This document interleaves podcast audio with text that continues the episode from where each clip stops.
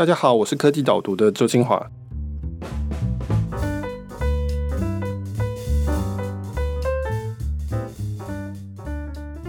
你通常到了线下要付钱的时候，最习惯用什么方法付钱？因为我是个金融科技的从事的业者啦，过去啊，所以呢，在我的能力范围内，我怕被人家抓到马脚啊，所以我只要能够用电子支付的方式，我绝对不会用现金。哦，真的哦，嘿对，避免被人家说啊，你根本就是自己都不敢用了，还叫人家用。哦，所以要证明一下这个东西是可以用的，这样。对对对对对。好，我们今天非常高兴能够请到一个特别来宾王建明，他现在创办的公司叫新零售行销。王建民是前辈，那尤其是在支付系统这一方面，在台湾是很多人都知道的一个前辈。不过我们会认识也是蛮有趣的事情，就是说我们以前科技导读的前身叫有无报告，那个时候我们在二零一五年的时候开始做付费制，所以台湾大概是少数做网络原生的付费制。那个时候需要一个定期定额扣款的机制，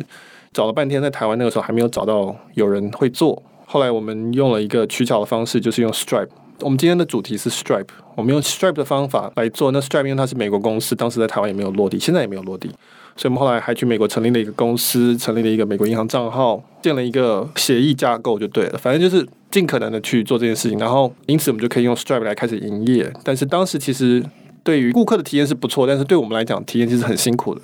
那一方面有刚刚讲那些成本，另外一方面还有很多，因为台湾的卡那个时候就算国外卡，所以常常有刷卡会失败的这个问题等等。到了科技导读的时候，我们就决定说要找台湾的系统业者合作。那这个时候，我们就找到了黄建明，他那个时候创办的叫做智富通，就跟智富通合作。那合作的非常的满意。那后来智富通现在变成是蓝星，这个是我们当初会认识的。那那个时候，你当时我也不知道，你对我们的印象会不会觉得说，这些人到底在搞什么？为什么要做这种新的商业模式？哦，不会啦，我应该是说这种支付相关的需求跟应用啊，其一直从来都很经常的去探索新的可能性。那当时知道你们有这个支付的需求，一起来看到你这边的经营模式，其实当时我确实是有吓到哈，但是我也很清楚的，就是很知道的，就是你就是需要定期定额，就是因为你的是一个订阅制的方式，而且这个事实上，我从我的目前的角度来看，其实 even 到现在还是蛮多产业别可以逐渐的走向这种订阅制的方式去执行。那我们就边撇开这个所谓的像，比方说。馆长的那一种啊，月费制的啊，对对，那种其实现在是比较不容易被接受啊，坦白说。但是因为那个太多人可能去使用了之后，可能就啊，我不需要签约那么久。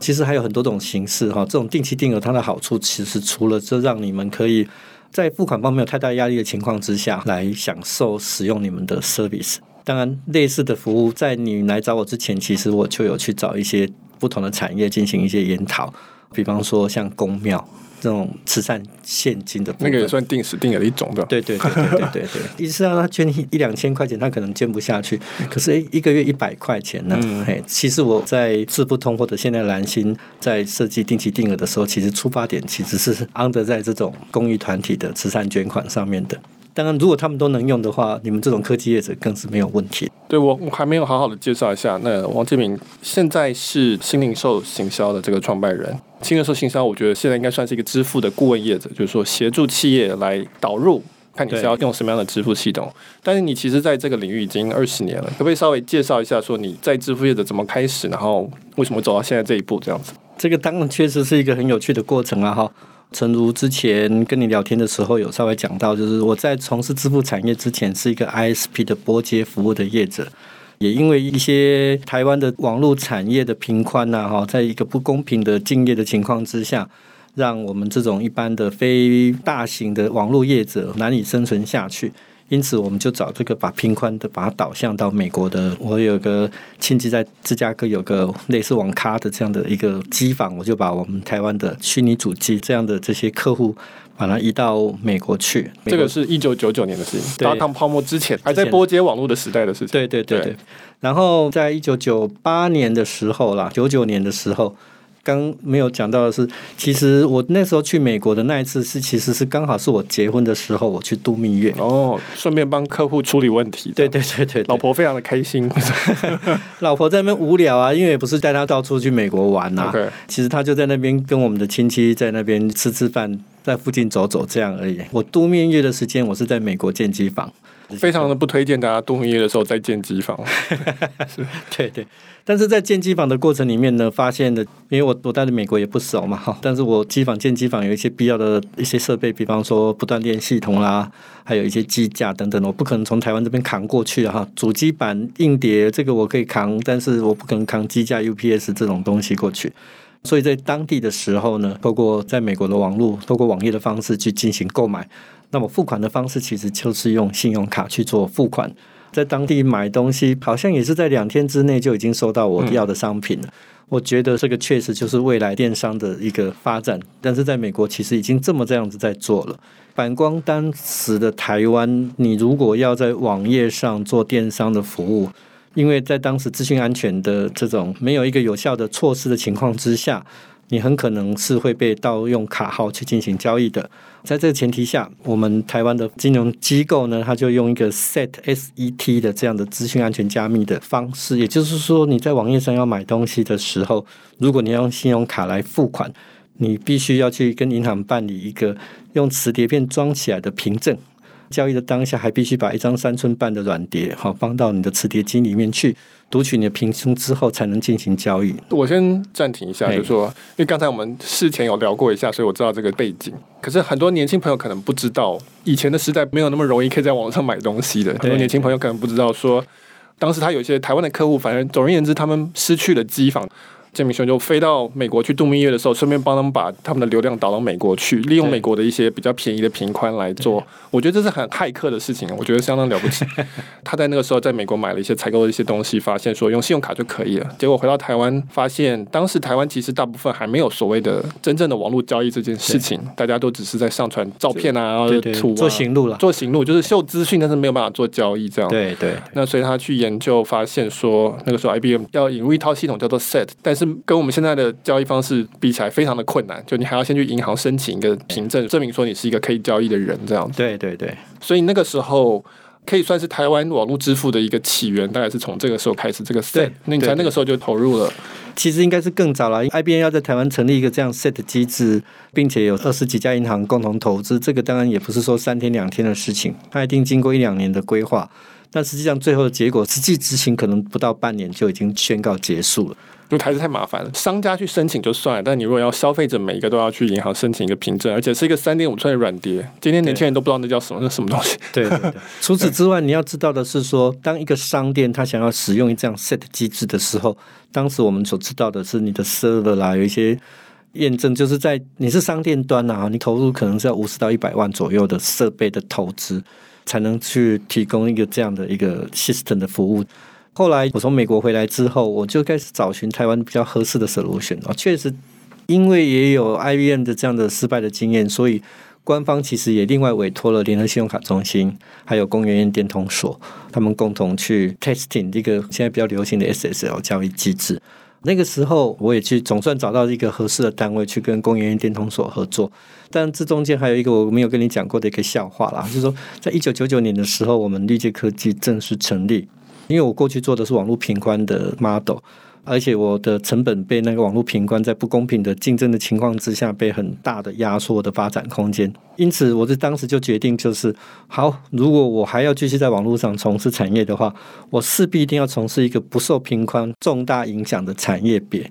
后来我为什么想金流？其实就是搞金流也不过就是这些数字的传输而已嘛，也没有影片，也没有图片，也没有色情图，也没有什么，所以呢，它相对的频宽的需求耗量会比较小一点点。这是我触发我去走金流一个最主要的一个 solution 的一个方式。当然，我也必须让我很多的过去的虚拟主机的客户，让他们真正的你把行路放到 Internet 上面被别人观看的时候。为什么还要打打一通电话跟你讲说我要跟你买什么东西呢？如果刚好也能够看到你要的东西，并且能够出手去购买的话，这样不是很好吗？当然很好是很好啊，现实是这样。当时如果你要用 SET，确实可以做到这件事情。可是你光是商店，你要投入的几百万，再来就是网页的部分的话，你要请别人很复杂去做设计。再来就是，即便你想又有钱要投入这件事情，银行还不见得愿意让你申请，因为呢，银行在当时就是很怕这种伪冒盗刷的风险。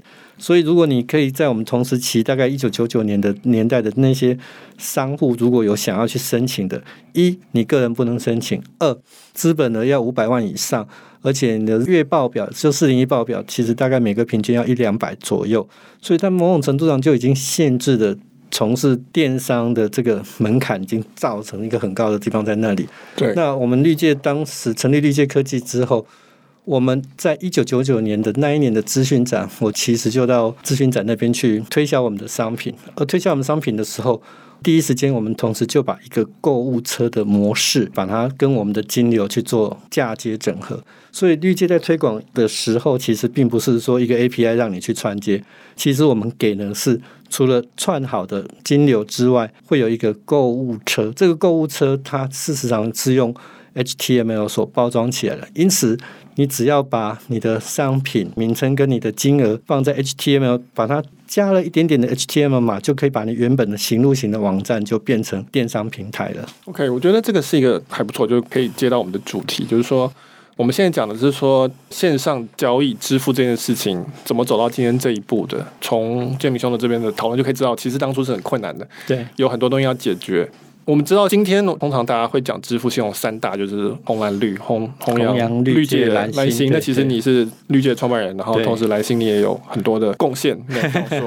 那我那时候可能在美国，那所以我们看到就是说同样的一个问题，银行会担心说有盗刷，商家要去申请很复杂，那顾客想要一个简单的交易方式。结果那个时候，当然最突出的一个解决这个问题的公司，当然就是 PayPal。对，那 PayPal 它是长在 eBay 的上面。当然，他们一开始是独立的公司啊。那 eBay 它算是交易的平台，你可能很多东西其实当初加站的时候，那个主机可能是用 eBay 去买一些东西，所以 eBay 它算是说啊，我稍微审核这些卖家，然后我稍微审核这些买家，但是你还是要解决交易这件事情的问题。那所以是 PayPal，这应该算第三方支付的一个始祖吧？是对，可能 PayPal 算是红蓝绿他们的一个学习的一个对象嘛。PayPal 确实在那个时候其实也还不是很够成熟，当时也还没有被 eBay 并购啦。对，我们也很难得去使用，但是基本上是有从网络的一些资讯知道是它已经有这样的流程。台湾第三方支付的形成，其实也就是就像我刚刚讲的一样啊，就是说这里面在往台湾的电商的发展，其实有一个很重要的一个环节，其实就是拍卖网被 eBay 也买下，把 eBay 买下之后，他却把拍卖网这个网站关掉。然后要把他自己把它导进来，那结果大家用不习惯嘛，然后也相关的一些很多法规，商品也没有上架等等的这些，后来给了露天拍卖或雅虎拍卖一个很好的机会点。通过这个机会点的时候呢，很多的自然人啊或小的公司，他们就有机会可以上架到商品上面去卖东西这件事情。但是因为还是要被抽嘛，哈，然后有关在金流的一个部分的话，透过雅虎拍卖造成那么多人，但是他们也开始知道说自己自建网站自由掌控度比较高一点，可以建立自己的品牌形象，所以就会有更多人就想要从事这个建网站电商。那当然，它就是比较涉及金流，这个其实就是。你有供需的问题啦，就是一般的公司行号想要做电商，但是他没有那些技术能力。透过绿界科技当时我们所建构的这种平台模组，它可以很快的导入。我们让这些不能申请银行的，比方说像个人或小公司，你根本连资格跟银行申请信用卡刷卡的机会都没有。这种呢，我们就透过一个第三方支付的方式。有一个可以比较被信任的一个业者，向银行取得这样的一个收款方的大型特约商店之后，再经过我们的清算这样的机制，提供给这些个人或小型的商家们，其实就是这个是因为供需的问题啦。如果说没有雅虎当时这个拍卖，让更多人开始去接触所谓的电商，也就不会有那么多人跟我们发出 request，就是说我们也想要做，可是我现在不确定我能不能。在网络上好好的做买卖下去，那我也花不起那么多钱去用那些比较复杂的金流的系统。所以这个是你刚刚提到的，这有一部分就是履约保证的问题，是吗？对对，就是说，因为买家可能也会担心这个卖家他货到底好不好，那卖家担心买家拿了货就跑。对，那所以中间就需要有一个履约保证，就是说有一方把钱 hold 住，把买方的钱 hold 住，表示说买方的确已经付钱了。对，等到卖方把货交给买方，买方确定是可能过了这个退货期之类的没有问题了之后，再由这个第三方支付把钱释出给这个卖方。事实上，应该说 PayPal 本来也就是这个样子。对，PayPal 其实它当时在建构的时候。我们确实是参考了那个所谓的教育履约，其实雅虎当时一开始也有了哈，就是说。你一定要确认说卖方已经寄出，然后买方已经也确实到手，然后你去做评比，我到货了，他钱才可以被领走嘛。所以其实我们第三方支付其实某种程度上是 under 在这个结构上。可是为什么这样不方便？其实经过双方 confirm 的时间，其实还是相当的麻烦。然后呢，你假设你要买一包棉花棒好了，你还要填你的出生年月日、注册后面很麻非常麻烦的这些事情。所以我们市场上需要一个更简便的。当然，相对安全的一个支付形式，那就是透过第三方支付，因为它那个拨款的区间其实是自然的 hold 住的，所以交易完成以及到商户拿到钱，这些早期其实都大概我们都抓了两个礼拜以上的时间啦。所以商户他通常就是，如果你消费者付钱了，你一两个礼拜内都没有拿到你的必要的商品，这个时候你还是有机会去跟支付机构的业者，就像我们第三方支付去提出说，哎，我在你们这边透过你们的平台付了一笔钱。我的那个卖家还没有把东西寄给我，这个时候呢，第三方支付业者是可以把那个钱货款给 hold 下来的。这个某种程度上就形成了一个交易履约的环节。其实第三方支付真正的精神，其实就是在交易履约这件事情上。所以这个就让我觉得第三方支付让整个网络交易就蓬勃起来，因为大家都有信任了。我不用直接去信任那个卖方，但是我可以信任中间这个业者。对对对对，也更方便了。更方便就是说，不管是 PayPal 或 eBay 这样子。对，我觉得这个发展的很快呢。当然你也都一直参与在其中。对，到了现在变成是。稍微快转点到现在变成是有很多种支付方式，非常多种，就有时候我都有点搞不清楚。所以为什么会谈到今天这个 Stripe 的这个题目？我的文章里面有讨论到说，他今年估值什么三百五十亿美金啊，然后并购了奈吉利亚的同样类型公司，都是支付整合公司。对对。可是 Stripe 跟 PayPal 又不太一样，可不可以请你解释一下，到底这个算是新一代的这种支付整合公司，跟上一代的最大差别是什么？我们讲的是第三方支付的 PayPal 这样的模式，或者是在台湾我们称之为红洋绿界蓝星，就是所谓的传统的金流第三方支付的红蓝绿，这些都是第三方支付业者，他们其实类同于金融机构，它的优点特点其实就在我刚刚讲的，第一是交易履约的这个特性存在。第二呢是，如果你是像台湾的红蓝绿来讲的话，其实他们都有提供超商代码、超商条码、Web ATM 虚拟账号等等，甚至于现在 even 还有包含了这个所谓的超商的代收款项，这些陆陆续续也被整合进来了。但是因为这某种程度上，它整合这些，因为他们认为这些支付像银行的超商代码、条码、虚拟账号，这些不是看它直接的敬业。所以他们愿意把这些其他的支付的方式形式，同时把它整合到他们单一的一个平台上来。它的好处其实就是，除了可以方便这个交易履约这件事情之外呢，也可以让第三方支付的业者下面的这些商店们，他们有一个比较清楚的对账的平台。也就是说，我只要看单一平台，我可可以知道我的信用卡收入多少，我的 Web ATM 又收入多少，超商代码的收入是多少，它不用去跟多个支付机构去核对这些账务。这个其实是后来第三方支付所演进出来的一些整合平台的做法。但是呢，由于法规或者是其他的，包括像 PayPal 的关系，其实就是说，他把钱给你的时候，他是可以做代收的。可是呢，在台湾的法规上面，尤其是电子支付管理条例，还有包括我们讲的第三方支付，在台湾所依循的金管会的网络信用卡代收代付自律公约的前提下，其他的支付机构，因为如果涉及信用卡的话，它是必须一定要直接跟商户签约。也因此呢，我可以跟你说，今天如果现在的蓝星好了，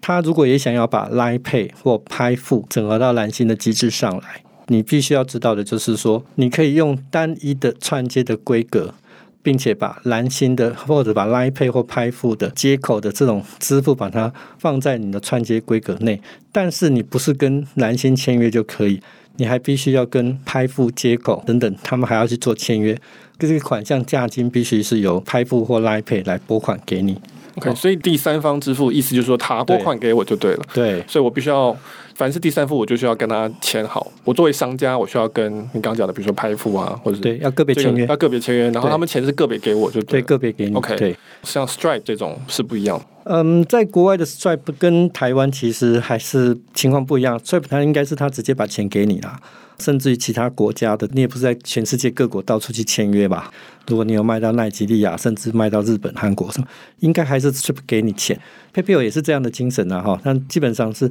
某种程度上，Stripe 其实它跟第三方支付不同的地方是，它整合了更多的国家以及更多的支付款式的形式，哈。但因为 PayPal 它是 under 在它的结构上所提供的 service，可是不同的国家，比方说当地可能有。比方台湾现在有台湾的悠游付，但是 Stripe 如果在台湾有落地的话，它就很可能整合台湾的悠游付、LyPay 等等的，提供给你使用。所以在日本有西瓜卡，maybe Stripe 就可能整合西瓜卡，然后让你的日本客人可以用西瓜卡来跟你付款给你。这个 Stripe 其实它重要的地方主要是在它的资讯能力强度的整合，而不是在它的支付的能力啦。PayPal 它其实他们获利的地方主要是来自于它，比方说。他在 A 国家跟 B 国家各自有进出，但是他们自己可以做内部清算来算它的水位，所以因此他并不真的需要实际上把货款从 A 国家送到 B 国家，他们自己在他们的大系统去做完清算之后，哎，发现哎，只要把多少部分的钱把它留在当地，这样其实他们就可以少掉很多的汇差，甚至在某种必要的时候，那在各国都有一些汇率的问题。事实上，他们可能在费率的炒作的获利上面，可能比他们信用卡手续费收的来的多。但是他们这个不叫做洗钱啊，那你就这就是一个标准的这个金融操作这样子而已。但是我相信 Stripe 比较倾向于不是做金融操作类型的一种技术公司，它是比较整合当地各国或者是各种不一样的支付形式来让。各个国家都能够适合找到一个比较能够快速整合的一个 solution，这种它是以技术为优先导向，所以它很可能是对于很多的地方的工程师，就比方说像您刚刚讲，你需要的是定期定额，但是国内业者没有，但 Stripe 当时就有，所以你就会想要找 Stripe，因为它满足了商店的需求，这个才是它所提供的东西。当然，我相信 Stripe 在这种概念下，它一定会往更深层的方式去做，因为毕竟支付的这种形式不是一个月就有七八种可以做，那可能半年才会有一两个新的东西。所以现在公司已经这么大了，所以他们在整合的力道上面，势必必然会向下或水平方向再去做发展。对我而言的话，Stripe 这个议题，其实我更倾向于把它设为一个我所认知的另外一个名词，就是我们称之为叫做第四方支付。第四方支付，其实我更希望它有一些被精确的定义啊。虽然没有办法那么很清楚的去定义它，可是，可是它是一个比较简单的做法。也就是说，我们希望更倾向于这种像 Stripe 这样整合各个地区的平台的这样的业者，它只处理资讯流，不要处理金流。它只要不处理金流，它在很多的地方它的自由度弹性会更灵活一点。毕竟，这个金融它在各个国家通常都是一些外汇管制或者是金融管制的国家，其实很多会有反洗钱啊什么有的没有的瓶颈哈，这会发生。如果它是比较倾向于做技术资讯流整合，让金流的部分回归到各个支付机构他们的本业去，那这种第三方跟第四方的这种合作，才是我们未来比较乐见的发展方向。所以刚刚提到的说，像第三方支付，比如说 PayPal，因为 PayPal 实际上是拿钱进来跟拿钱出去。它的利润可以来自于金融上的操作，对，就比如说我长期有台湾的客人去日本买东西，那我手上可能会有台币跟日币。虽然我跟这个卖方抽的是一个外汇的钱，但我实际上不见得需要汇那个钱，因为我两边都有台币跟日币，所以我只要每天去算中间那个差额要多少就可以了。那这里面我 PayPal 就可以赚到一些钱，对，中间就有空间了。对，那刚刚提到的像 Stripe，它可能就不是以金融为主要的利润来源，而是说它主要是去整合各式各样的支付。但是它不是从所谓的金融操作去赚钱。那我在文章当中里面有举例啊，就是说这里像有很多的不同的火车轨道，每一种支付是不同的火车轨道，不同的银行跟不同的支付系统，它都是会有不同的轨道在跑。Stripe 它就有点像是一个调派轨道了，就是说，哎，你这笔钱进来，我就判断说，哦，你要走哪一条轨道到商家那边去。所以它就是不停的在调派这些轨道。那就像你讲，它的优势在于它对于资讯的处理，它可以说啊，我全部都整合下来了，所以我知道说。奈及利亚这笔钱怎么跑是最有利的？台湾的这笔钱它是哪一种这样子？应该是说，我认为他是把控制权交给商户啦。这个应该才是我比较想表达的意思啊。比较精确一点，就是它提供了各式各样的 option，让商家找到适合你自己的其中的一种串接的方式跟 solution。但是它确实做一个调派中心，因为它做一个很大的调派中心，它才能够在各个国家提供不同的 solution 方案。当然，你要说未来有没有机会像 PayPal 这样的能力操作金融上面，我觉得当然是有可能。可是我们从现在的轨迹发展方向，如果他要做这种事情的话，相对来讲，他那种投入的情况也太复杂了。主要还是在技术的发展上面，让人家看到它可能的未来。对，可以说它现在优势就是说我不碰金流，因为金流我知道它有高度监管，它有很多地区性的不同。但是它要服务的一个事情是这样，就是说，因为今天网络变成说全世界都是你的顾客，可是全世界的顾客都存在不同的金融体系里面，全世界的商家也一样，每个商家所在的地方也是不同的金融体系，所以我要做交易实在太复杂了。所以我就会很自然的需要一个像 Stripe 这样子的一个整合系统，这也是在文章里面有讨论到的部分，就是说它的一个很大的特色，就是说它是主要的诉求是服务工程师。那他强调说，让工程师可以很快的去安装。他一开始最有名的就是他创业时候只有七行的城市码，工程师在你的网站里面把这七行给签进去，他就会跑出一个 Stripe 的入口，可以开始收钱。这样，这个算是蛮特别的，因为这个东西就是说我诉求工程师，一开始他当然是因为他服务新创嘛，那新创都是工程师。但是到了后期，变成的是说，很多公司现在在决定支付系统的时候，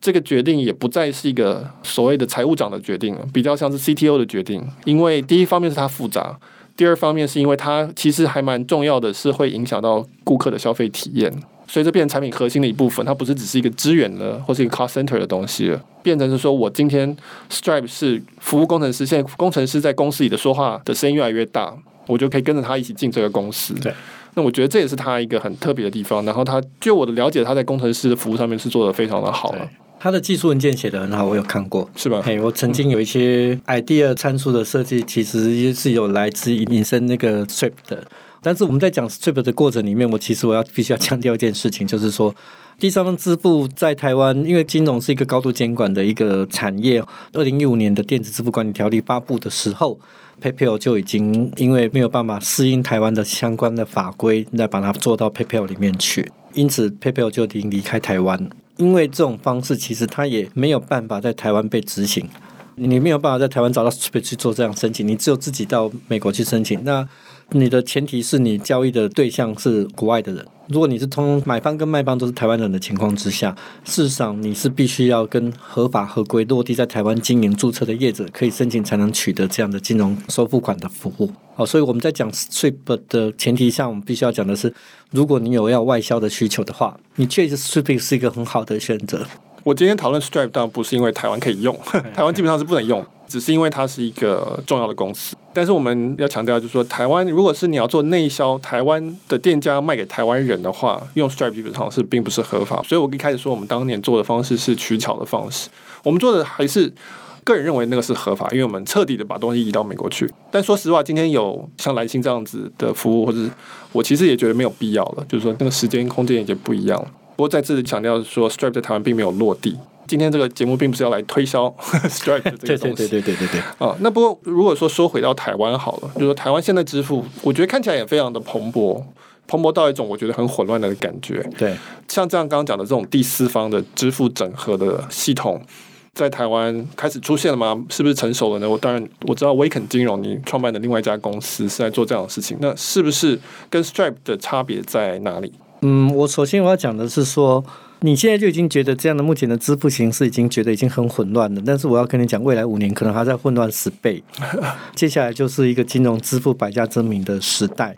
现在只有支付，只有有关的金流，实际上还有很多的跟交易相关的。我们简单讲，就是像红利点数啦，甚至于是一些非电子支付管理条例下的电子钱包等等，这种所谓的可以做非跨业储值啊。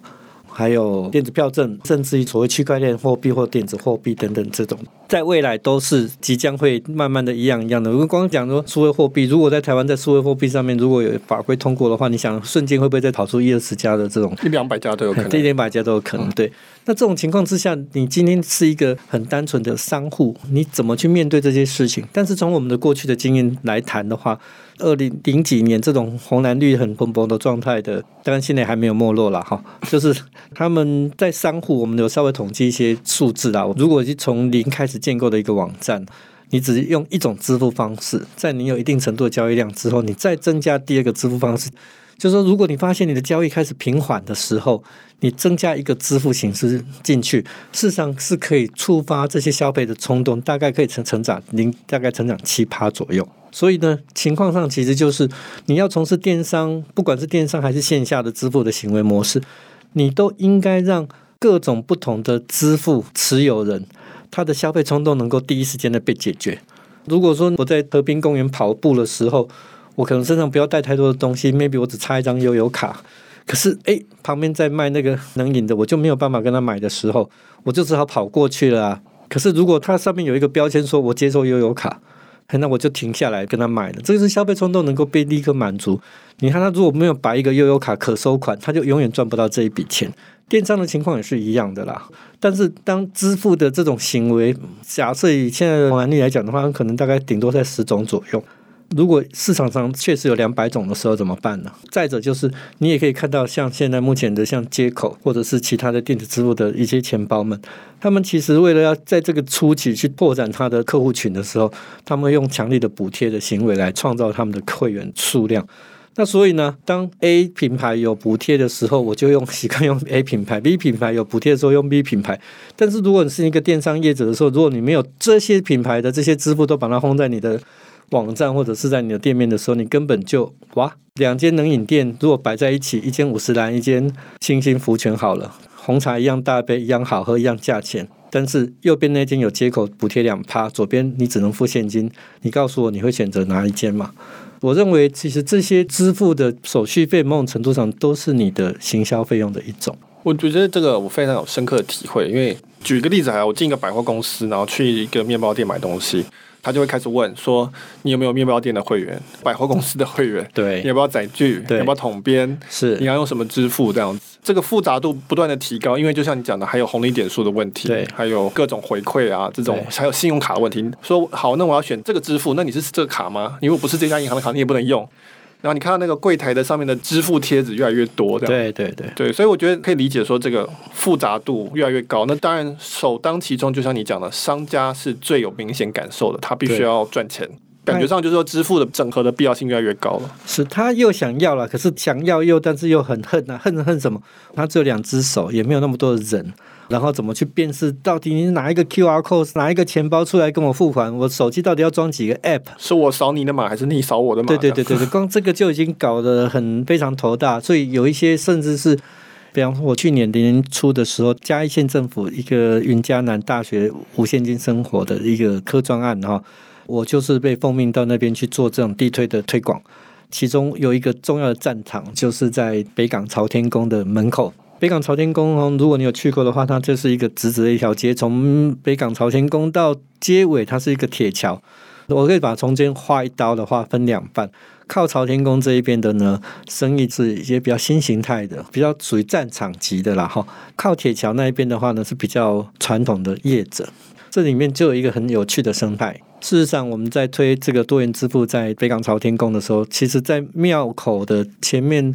左右两边各十家左右，全部都有安装了我的多元支付的设备。但是在靠铁桥那一边的时候呢，他就不愿意。为什么不愿意呢？而且我要讲，那个时候是政府补贴的，你是不用付钱的，免费你都不愿意。为什么？为什么？比较老的人他就觉得太复杂了嘛。啊，我就收现金就好了啊，我就不想学这些东西啊。可是呢，在靠庙的这一边的这二十家呢，他们其实是有受过陆客这种洗礼过的，哎，所以可以看到这些他们这怎么不能买啊？要扫码？对对对对对对对对，他还是还有一些贴了一些牌子，就是本店接受支付宝，本店接受信用卡，所以他们其实是知道是说，哦，如果我的店没有办法收支付宝的话，我的生意就做不到。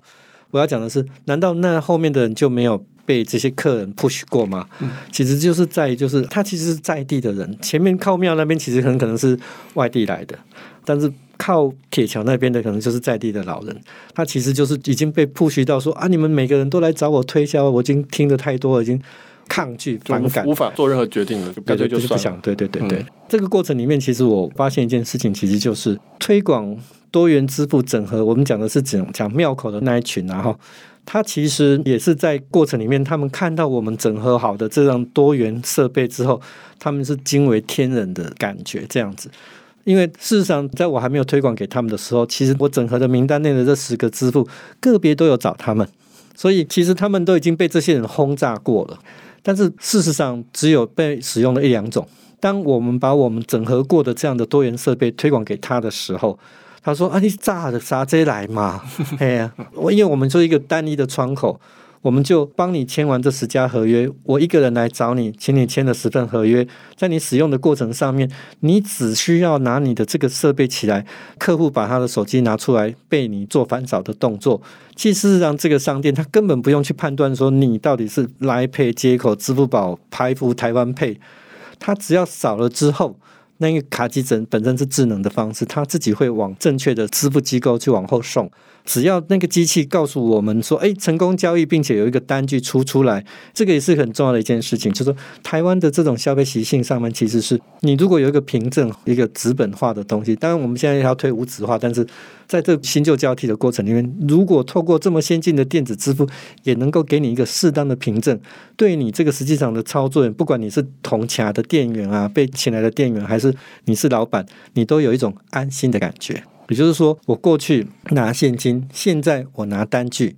但那种纯电子支付，用手机去做扫描的时候，这种你只能老板的那只手机才看得到哦。这个其实是有很大的落差。经过类似像第四方支付这种整合的形式所带来的这种，让一般的商店们有一个更愿意拥抱金融科技的这样的做法。这个才是第四方支付它的最主要的这个任务啦。Trip 其实也是这个样子啊。这边可以提一下，就是您的公司新零售刚刚讲的是一个顾问公司，是协助业者去串接各种支付系统。刚才其实提到的，比较是威肯金融这家公司的服务，它是一个去推广线下的整合多元支付的一个服务。这样的意思就是说，连最困难的北港朝天宫的这个摊贩都已经攻下来了，所以应该是 使用上应该会简单很多。对对对，其实在我之前所创办的威肯金融科技，它确实是一个改变台湾的支付生态的一家新的金融科技公司。它从二零一七年的时候的年底开始在东大门夜市去做铺机的动作，当时就铺了两百多台。后来二零一八年的嘉义灯会的时候。刚开始的时候，确实是刚好行政院长赖清德他当行政院长的时候，当时就是他喊了一个二零二五年的时候要达到百分之九十五趴的这种电子支付的普及率，所以当时张县长他就率先响应，就是说你们希望你们把这个嘉义灯会视为一个示范的场域点，好，然后我们在嘉义要推广这种非现金支付，那所以呢就有。好几个银行的单位啊，跑到嘉义灯会去跟他讲说，我们银行把我们自己的最好的支付提供给你们现场，后来我们还要捐钱给你，那怎么办呢？当时就我所知道的就是，哇，这么多银行跑来找我，我也不能独厚某一家嘛，所以他就把当时的会场切成四块，A、B、C、D。给四家银行，这样比较平均分配。那每一个支付机构都能够提供一两种电子钱包的方式来付款，这样不就很多元了吗？二乘四变八了呢。那结果是什么？结果就是有人到东大门夜市去看了之后，他发现，诶。当时有一个多元支付整合的设备，所以你可以在花莲通大门，你从头到尾，只要有看到那个设备所支援的支付，你就可以使用。可是，在嘉义灯会会是什么？你可能在 A 区可以用悠游卡，你到 D 区就不能用悠游卡了。所以呢，人家就会跟县长报告说，这样子可能会很大惨。大家都大家都只有四分之一的营收这样。对，所以呢，后来他们就哎。诶确实知错能改，马上就来找我说，我们嘉义灯会也要用多元支付整合过的形式，在整个全场被使用。同时，也因为这样的关系，在二零一八年年初的时候，正式的第一次有多元支付的设备，而且它这个设备并不是由银行所供应的，也就是说由我们这样的金融科技业者所供，但是。我这个还是合法合规的啦，因为当时的法令刚好是已经改变了，哦，所以呢，我们可以提供这样的 service。再来，因为这样的这个案子的关系，也才引申所谓的云嘉南大学城的这种无现金方案，就是嘉义县政府决定把它推广到云林县、嘉义市、嘉义县、台南市跟高雄，所以它有另外一个科专案，就是我去年去执行。但是在执行这个案子的过程里面，诶，又吸引了另外一个单位的注意嘛，就是我讲的全联超市。全联超市，也就是因为行政院长的指示吧，大概是我听说了，说我们在努力推广非现金支付的这种场域的时候，结果会发现一家全联超市是国内最大的超市的连锁体系，结果你只接受中国信托跟台新银行的信用卡，其他的都没有。那你这样怎么让人家非现金支付的一个政策目标？所以全联超市也来找我们，因为他要配合政策啦，也受到了一些压力。诶，所以呢，现在一千家的这个全联超市呢，它使用的就是威肯金融所提供的多元支付的收款设备。除了可以收电子钱包之外，也可以收八家银行的信用卡。这个其实就是一个改变。那这个改变最重要的地方，其实就是我们希望在现在这新的公司也能够重新建起这样的一个改变台湾的这种不管是线上还是线下支付场域的一种生态。因为过去呢，这样的收款设备只能由银行提供，那现在呢，已经可以由商户来持有。这个就是一个很大的改变，也就是说，当这个设备本身的功能的需求是由你们商户自己所决定的时候，是哪些银行要来配合你，而不是像过去说你要去配合银行。这个其实就是一个很重大的改变，而这样的重大的改变可以影响到的，其实就是这样的智能装置，甚至于在里面所能够跑的应用程式，也都是这些商户们可以自己决定的。举凡我讲的是说，这个线下支付的部分，在设备上支付只是这个智能设备的一个功能之一而已。事实上，这样的智能设备它能所带来给商家的其实是 data，可以让商店除了可以收款，它也可以用来做它的忠诚会员管理、储值、红利累积积点，甚至于可以跟现场的周边的 IoT 或甚至于是 Beacon，可以有效的成 IoT 的线上线下的整合。透过取齿的方式，也可以让线上的电商平台的库存跟你实际上仓库或现场的库存达到联动。这个其实都是未来这种第四方支付业者发展的方向的目标。透过第四方支付业者，也能够让支付的整合达到一个完美的境界。因此呢，未来不管有再更多的支付，通通都可以透过第四方支付业者的 service。来完美的跟现场的实体商店做一些整合，我认为这个是台湾的第四方支付的概念跟 Stripe 的差别是在无论如何，它如果没有在台湾落地，它这些跟线下商店、实体商店之间的现场的互动就不可能做得到。唯有在地的这种第四方租业者才能够跟现场的这些商店们提供更多你现在所没有想象到的。我只简单举例说，在明年电子发票和落资条款已经确定了，所以。明年初的时候，新开设的公司就必须走电子发票。如果是新设公司，你要开始开立电子发票，你就必须可能要去买一整套的设备，买出单机。你说为什么还要出单？不是纯电子吗？不，还是有一些人还是需要拿到纸本电子发票。这个时候，第四方支付的这个智能装置，它就可以当一个发票机啊。而且设备本来就在那里，你可能一个月再多付个一百块钱。你就拥有一台发票机，就可以符合国税局明年的这种新设公司的要求，或者是你一个智能设备，你这台机器本身就是一个打卡钟，你实际上是可以用很容易的、轻便的去绑成一个会员或者是员工卡，你可以拿这个票证卡或者是手机，很容易就可以把你的员工出缺勤登录到云端上面去，你计算薪水的时候把它撸下来，你就可以发薪水了，这样你才合法嘛。现在的目前公司规定都要打卡嘛，好，所以这样的设备同时兼具了收款。还有甚至进销存，还有出缺勤、会员、你的红利等等的衍生的 data，都必须在未来透过这样的智能装置来做线上跟线下云端的 IoT 整合。好，那个才是现在目前看到的这个 vision 是往这个方向在发展。我觉得这个趋势还蛮有趣的，就是说网络打开了很多选项，让很多东西变得可能，但结果就是变成太多选项了。那这个时候就需要一个整合商出现，这个时候整合变成一种优势。就像你讲的，过去大概都是由支付系统或是银行来决定，但是对商家来讲，他反而会觉得更辛苦。那这时候有个整合商，他其实是从商家的角度出发，去把这些东西整合起来，然后同时把资料给收集起来，变成说是商家可以使用的。对，那当然这东西在线下以威肯金融的产品为例，在线下它基本上它就是一个智能装置，它就是一台电脑，它一开始可以处理支付，它将来也可以处理别的，可以围绕着这一个商家他的需求。当然，通常一开始会从营收的部分开始发展，但是也可以发展到其他的部分。我觉得是一个自然的演化，必定要有人出来去协助这些商家的。当然，Stripe 也是这样做，但它是线上为主。所以我今天我很高兴，就是说，因为我我写的这个文章讨论 Stripe，讨论线上，讨论整合。那我可以找到一个建明兄是讨论台湾，然后是讨论线下，然后讨论整合。我觉得这是一个很好的搭配，